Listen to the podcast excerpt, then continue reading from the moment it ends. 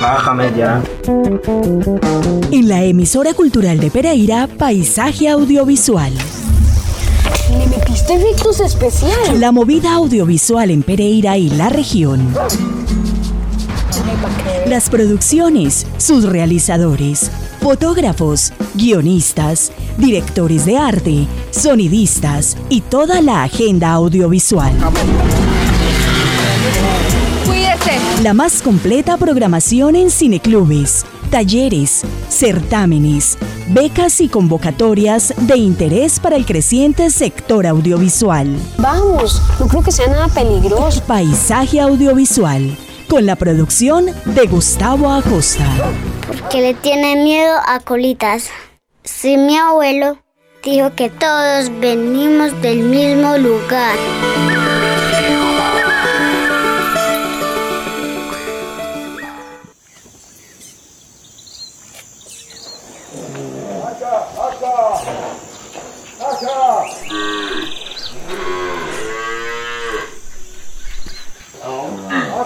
Aşağı, aşağı, aşağı.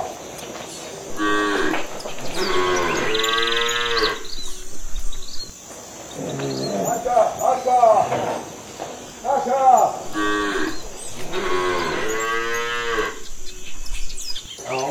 Aşağı, aşağı, aşağı, aşağı.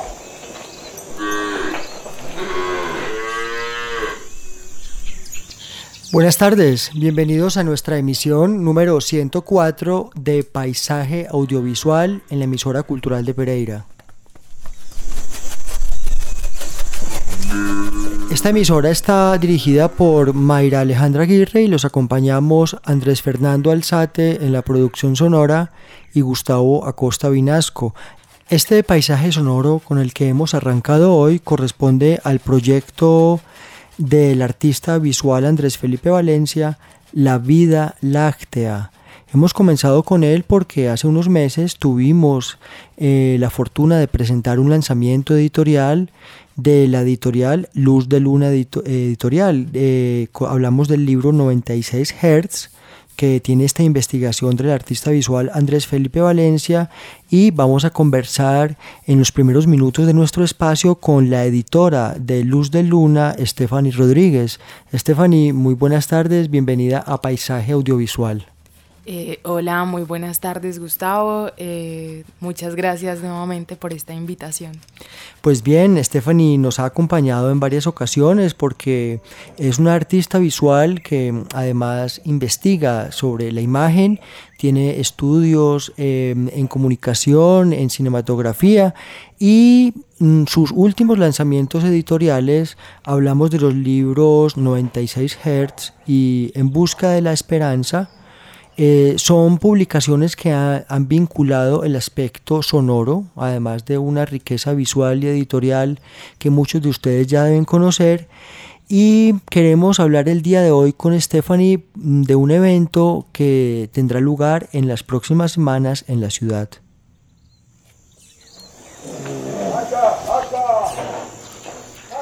Como decíamos, Stephanie, eh, escuchamos eh, paisajes sonoros de La Vida Láctea que tienen una relación con la publicación del libro 96 Hertz de Andrés Felipe Valencia. Asimismo, En Busca de la Esperanza de Georgina Montoya son dos publicaciones que vieron la luz a finales del 2020 y que hacen parte del espectro que está en permanente ampliación de, del trabajo de la editorial Luz de Luna. Ahora, los días 5, 6 y 7 de agosto, eh, tu entidad va a realizar una feria de, libro de artista. ¿Es así? Eh, Gustavo, sí, bueno, a ver, cuento un poquito. Eh, se nos viene un proyecto de feria editorial, que es la Feria Libros Lunares Book Fair. Este es un proyecto de investigación y de gestión cultural organizado por la editorial Luz de Luna Editores. Es un proyecto que se viene gestando ya desde el 2020. Eh, venimos trabajando como que esa es la otra parte de la editorial, la investigación, aparte de la publicación, creación. Y es un proyecto que presentamos en, a las convocatorias de concertación nacional del Ministerio de Cultura y concertación municipal a Secretaría de Cultura. Entonces en, ambos, eh, en ambas convocatorias el proyecto ha salido favorecido y por esta razón se ha podido ejecutar eh, durante estos meses. Y digamos que la feria que está, eh, se realizará 5, 6, 7 de agosto. La inauguración es a las 3 de la tarde en la sala Carlos Dreus. Tendrá un horario, bueno, empezaremos el jueves en la tarde de 3 a 6 y estaremos eh, lo que es viernes y sábado, se hará a partir de reserva desde las 10 de la mañana hasta las 12 del día y de las 2 de la tarde a las 7 de la noche.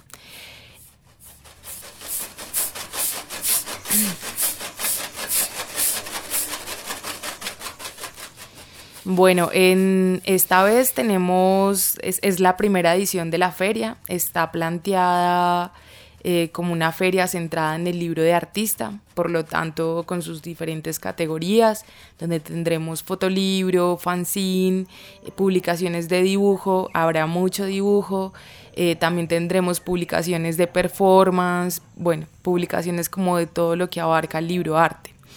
Para esta ocasión nos acompañarán varias editoriales nacionales, eh, las invitadas de Bogotá serán Cain Press, que es una de las editoriales más reconocidas a nivel nacional en este campo editorial independiente del libro arte. Eh, tendremos Jardín Publicaciones también de Bogotá, Hambre Publicaciones y Salvaje. Luego tendremos eh, editoriales invitadas de Cali, una de ellas es Calixo Press, con Camilo Otero y Eva Parra, y tendremos a Azul de Bolsillo, que es una editorial que también se centra en el libro arte y tiene un aspecto bastante, mm, digamos, bastante particular, que es a partir de las plantas, el proyecto.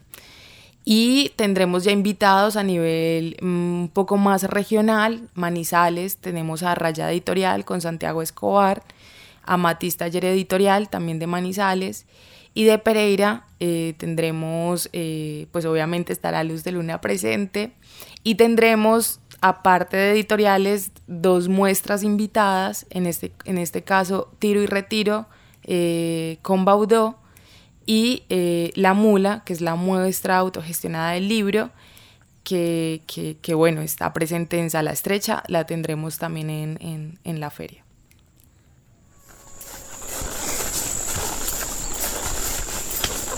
Repetimos entonces, la invitación es para los próximos 5, 6 y 7 de agosto en la sala Carlos Dreus. Tendrá lugar a partir del 5 a las 3 de la tarde la feria Libros Lunares Book Fair. Eh, una feria enfocada a los libros de artista, al libro arte. Recordemos que mm, el libro de artista y este tipo de editoriales que mencionas y de colectivos muchas veces están muy entroncados con otros lenguajes y otras plataformas, ¿no? Por ejemplo, hablas de tiro y retiro, Baudó, donde hay una serie de, trabajos audiovisuales que dan cabida a paisajes sonoros. Em, muchas veces las, las plataformas y otros, y otros tipos de lenguajes transmedia y crossmedia tienen mucho que ver con este tipo de publicaciones. ¿Veremos algo de eso? Eh, sí, seguramente. A ver, eh, cada editorial tiene como una identidad y una propuesta.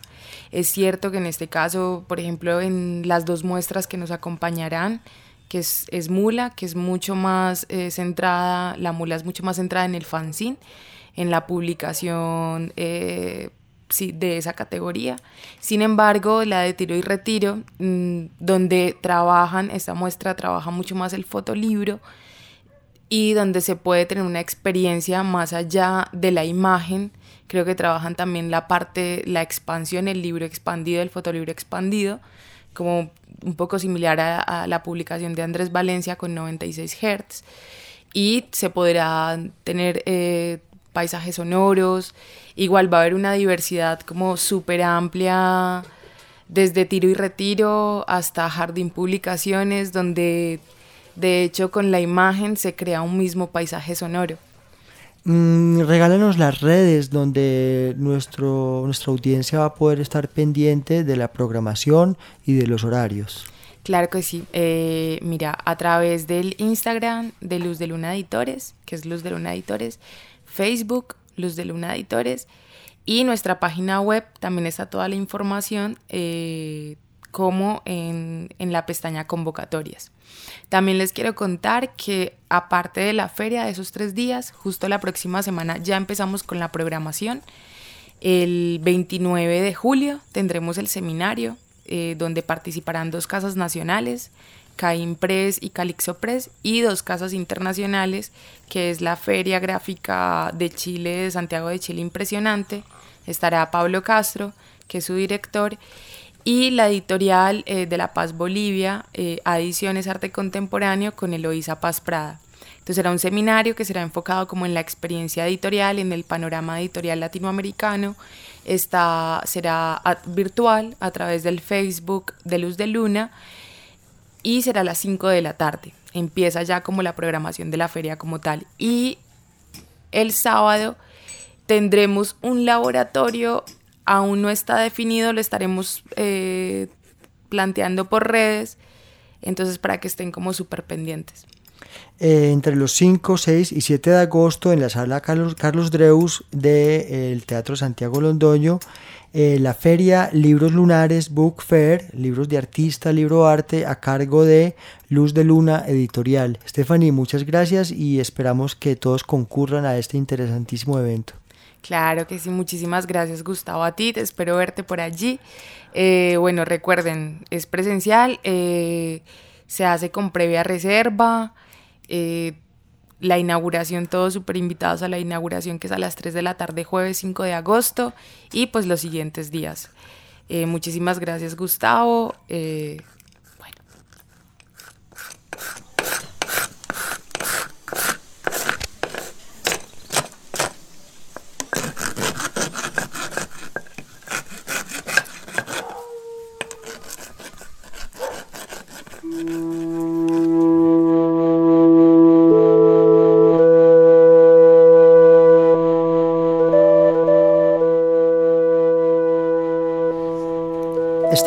En la emisión número 104 de Paisaje Audiovisual.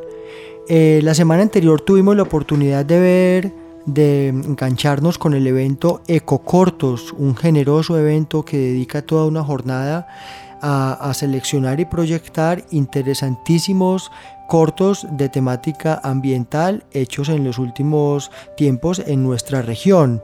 Allí tuvimos la oportunidad de ver un cortometraje desconcertante por su belleza em, que nos tomó por sorpresa El abuelo, una producción de la Fundación Arcoiris eh, con la dirección de Juan Guillermo Ramírez y un grupo de personas eh, amplio que hacen parte de la fundación. Em, y pues tenemos hoy a Juan Guillermo, bienvenido Juan Guillermo a Paisaje Audiovisual.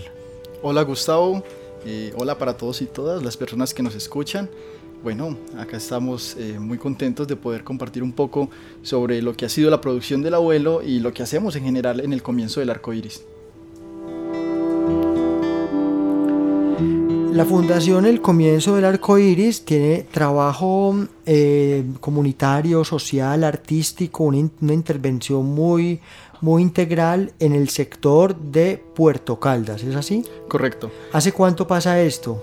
Bueno, el comienzo del Arco Iris, como usted lo dice, es una organización social, comunitaria, que ofrece espacios seguros para niños, niñas, adolescentes y jóvenes de la comunidad de San Isidro específicamente, esta vereda que está ubicada en el corregimiento de Puerto Caldas.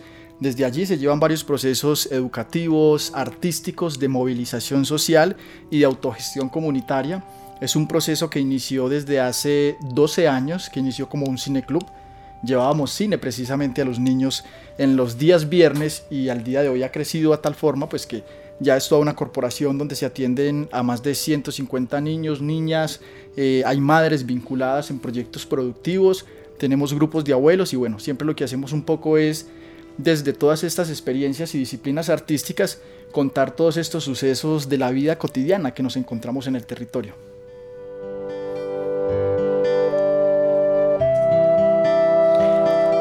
Entonces ustedes el año pasado participaron en la convocatoria, eh, una convocatoria especial extraordinaria llamada Cultura en Casa de la, de la Secretaría de Cultura de Pereira, que brindó recursos a colectivos para proyectos en medio de la pandemia. Y ustedes pasaron la propuesta de un cortometraje animado llamado El Abuelo, el cual vimos pues hace poquito desde Santuario en la muestra de Ecocortos con sede en Santuario. Eh, hermoso, hermoso el cortometraje, eh, Juan Guillermo. Em, usa una técnica muy clásica de sombras chinescas. Eh, estamos escuchando además la música original. Esa también es producida por Juan Carlos García, esta música. No, la canción que vamos a escuchar ahora al, final sí. es producida por Juan Carlos García. Esta es por Michael López, profesor de música en el centro comunitario. Hermoso. Entonces, eh, ¿se puede ver en línea el cortometraje? Claro que sí, lo pueden encontrar en la página del Facebook del centro comunitario. Eh, aparece el comienzo del arco iris. Ahí está, creo que también está en YouTube, como el comienzo del arco iris, el abuelo. Entonces, pero lo encuentran más fácil en Facebook ha tenido muchísimas visitas y está ahí. Y claro, como lo decías, es eh, de una convocatoria del año anterior que ganamos en Cultura en Casa y durante época de pandemia estuvimos desarrollando este proceso con facilitadores y algunos jóvenes. Desde la casa estuvimos trabajando. Entonces lo que ustedes van a ver es realmente, a mi juicio, una obra de arte. Em, estamos muy contentos de poder ver a un, a un nivel artístico una capacidad narrativa de procesos, de, una visión de mundo, de una comunidad. ¿Cómo se hizo este trabajo de sombras chinescas? ¿Quiénes participaron? ¿Cuánto tiempo llevó? Bueno, aproximadamente todo el equipo para la producción fueron 18 personas, más o menos.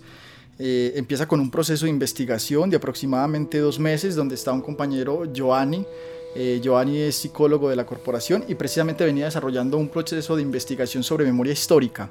Entonces allí con un grupo de jóvenes investigadores empiezan a hacer visitas de todos los abuelos y abuelas de la comunidad y a recoger esos relatos de la memoria de San Isidro.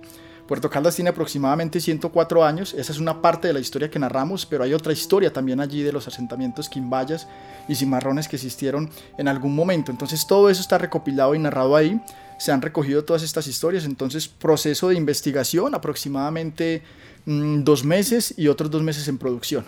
Y fue, bueno, ya como son estos procesos de, eh, eh, mm, realmente al final la edición se nos tomó como dos, tres semanas corriendo un poco, pero sí, en general fueron como cuatro meses y medio. Llevo mucho tiempo observándolos y muchos dirán que todos son iguales, como un enjambre de abejas o una colonia de hormigas. Pero he aprendido que hay dos clases diferentes, dos especies, los que construyen y los que destruyen. Vaya criatura extrañas son los humanos. Todos han pasado por aquí. Los de piel oscura y fina como el azabache cimarrones libertos con mapas trenzados en el cabello, indígenas con trajes de tierra y brillos de oro en su piel, arrinconados y asediados por la sombra de la esclavitud, mujeres y hombres con voluntad de hierro y sueños de libertad. Eh, Juan Guillermo, tú eres artista visual, plástico y esta comunidad es una comunidad que entendemos y hasta recientemente ha sufrido varios eventos adversos y es una comunidad que requiere mucha atención. Yo me imagino que en la realización de este cortometraje animado hubo un gran disfrute y fue, digamos, una, una manera de trabajar con las manos, con la inteligencia, con las emociones, con niños, jóvenes, ancianos. Eh, ¿Cómo fue este trabajo desde el punto de vista plástico, el montaje, la creación de las texturas y todo lo que se ve en sombras chinescas? ¿Y cómo repercutió esto en la, en la comunidad? Claro, como les comentaba, eh, hay un proceso de investigación que se realiza con jóvenes. Mm, luego con estos mismos construimos las siluetas, empezamos a hacer toda la etapa gráfica, yo estuve mm, dirigiendo esa parte, como lo dice, yo soy licenciado en artes visuales, oriento también clases de artes plásticas en el comienzo del arco iris, entonces empezamos todo el diseño de las imágenes, en cartulinas creamos la pantalla, estuvimos estudiando el teatro de sombras chinescas y todas las pruebas de grabación. Eh, grabamos en las noches en una, en una casa de un compañero y una compañera, y después, eh, cuando el producto quedó terminado, imprimimos varios CDs que fueron entregados a la comunidad. Porque claro, estábamos en plena pandemia, hay poca accesibilidad al Internet dentro de ese territorio y la forma más fácil, que de hecho fue la metodología con la cual trabajamos el año anterior, era a través de los DVDs. Llevamos DVDs a las casas. Entonces sacamos varios DVDs, cientos de DVDs que entregamos con la película a las familias. Luego, después de que ellos los veían, obviamente los comentarios porque se reconocen, se, se, reconocen desde ahí y reconocen a las personas, los abuelos. Ay, yo no sabía que doña Livia había llegado de tal manera al territorio. Yo no sabía que esta persona había hecho o lo otro. Entonces es una forma de autorreconocerse. Es muy bello pues como lo asumen las personas de la comunidad. Padre Martín, no imaginaremos a un hombre, sino una niebla oscura avanzando sobre la luz, porque en esta historia solo tendrán rostro quienes tengan luz. Mm, dentro de todo el proceso de intervención en esta comunidad, además del el cineclub, eh, de este trabajo de, las artes plásticas, ¿qué otras actividades realizan ustedes eh, allí en San Isidro? Bueno, como les contaba al inicio, tenemos cuatro líneas de acción, educación, artes, movilización social y autogestión comunitaria.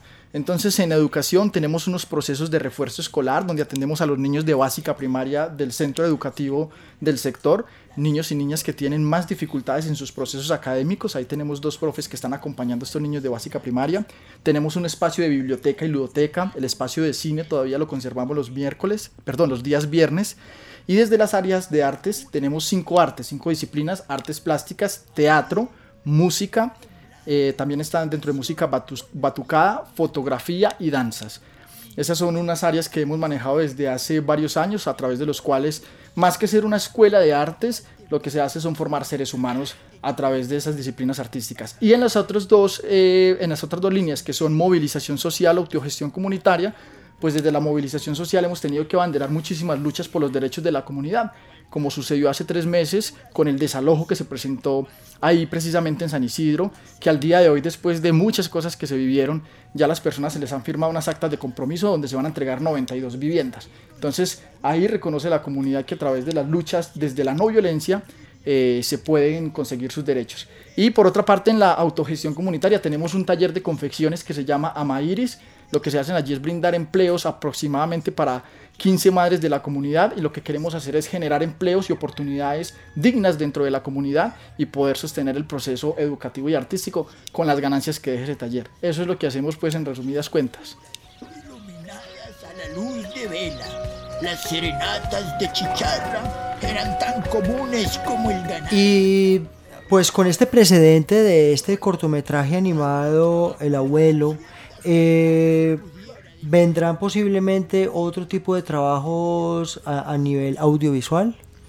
Yo creo que sí, nos ha dejado una bonita experiencia. Creo que es como grupo, como colectivo, es primera vez que organizamos una experiencia de este tipo. Hemos trabajado en otras disciplinas artísticas, montajes teatrales y demás, pero hemos tenido pues como muy buenos comentarios acerca del cortometraje. Eh, creo que sí es muy posible que hagamos otro tipo de elementos visuales. Mm, de hecho, bueno, eh, referente al tema de memoria dentro de la comunidad, vamos a alargar el cortometraje, pero desde otras formas. Vamos a construir un museo comunitario de las memorias de San Isidro, donde van a haber muchos elementos. Es como una extensión del cortometraje que va a estar instalado en la comunidad. Pero creo que sí es posible que hagamos otras producciones audiovisuales. Recordémosle a la audiencia en dónde se puede ver El abuelo del comienzo del arco iris. Lo pueden encontrar mm, fácilmente en el Facebook del comienzo del arco iris. Aparece así, comienzo del arco iris. Ahí lo pueden encontrar.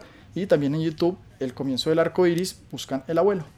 Mm, recordemos los créditos para quienes hacen la música incidental que hemos estado escuchando y eh, quienes eh, son los compositores de la canción con la que cerraremos el episodio 104 hoy de Paisaje Audiovisual. Claro que sí, todo el tema de la ambientación sonora lo realiza Michael López, compañero de nosotros. Eh, la canción la produce eh, Juan Carlos García y quienes componen la canción son jóvenes que hacen parte del proceso de música. Don, Don Bran o Brandon Villada, lo más conocido como Don Bran, Juliana Coca y Edwin, y Edwin más conocido como Sornero. Se me olvida el apellido, pero todo el mundo lo conoce como Sornero, que es el rapero del barrio. Primero que todo, nuestra gratitud y admiración por el trabajo que está haciendo la organización allí en, Puerto Caldas, San Isidro y este sector.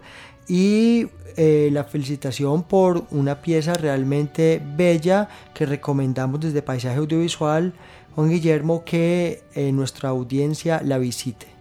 Claro que sí. Muchísimas gracias y un abrazo para todos y para todas.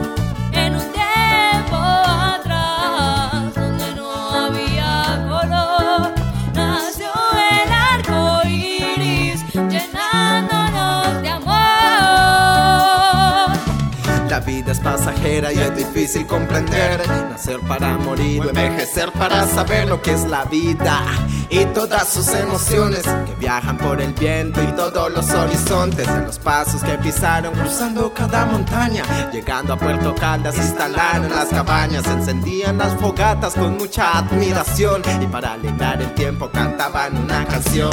Los niños y las voces de aquellos sabios abuelos llenaban corazones de fortaleza y consuelo, pero todo fue pasando y la mirada cambiando. El agua se hizo turbia y la vida se fue llevando. La violencia hemos vivido, parece que la heredamos de aquellos que en esta tierra primero la vivenciaron. Cimarrones y quibayas, ancestros que nos dejaron caminos de libertad y por eso hoy luchamos.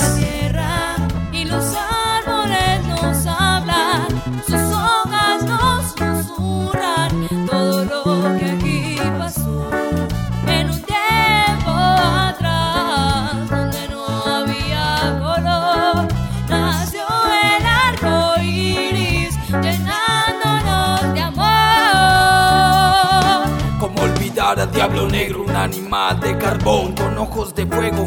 Pero como todo lo acaba el tiempo, que solo del tren quedaron rieles viejos. Y a la memoria de la tira, vamos a los recuerdos, donde los días de alegría se mezclaron con los miedos. No lo digo yo, lo dice el árbol abuelo.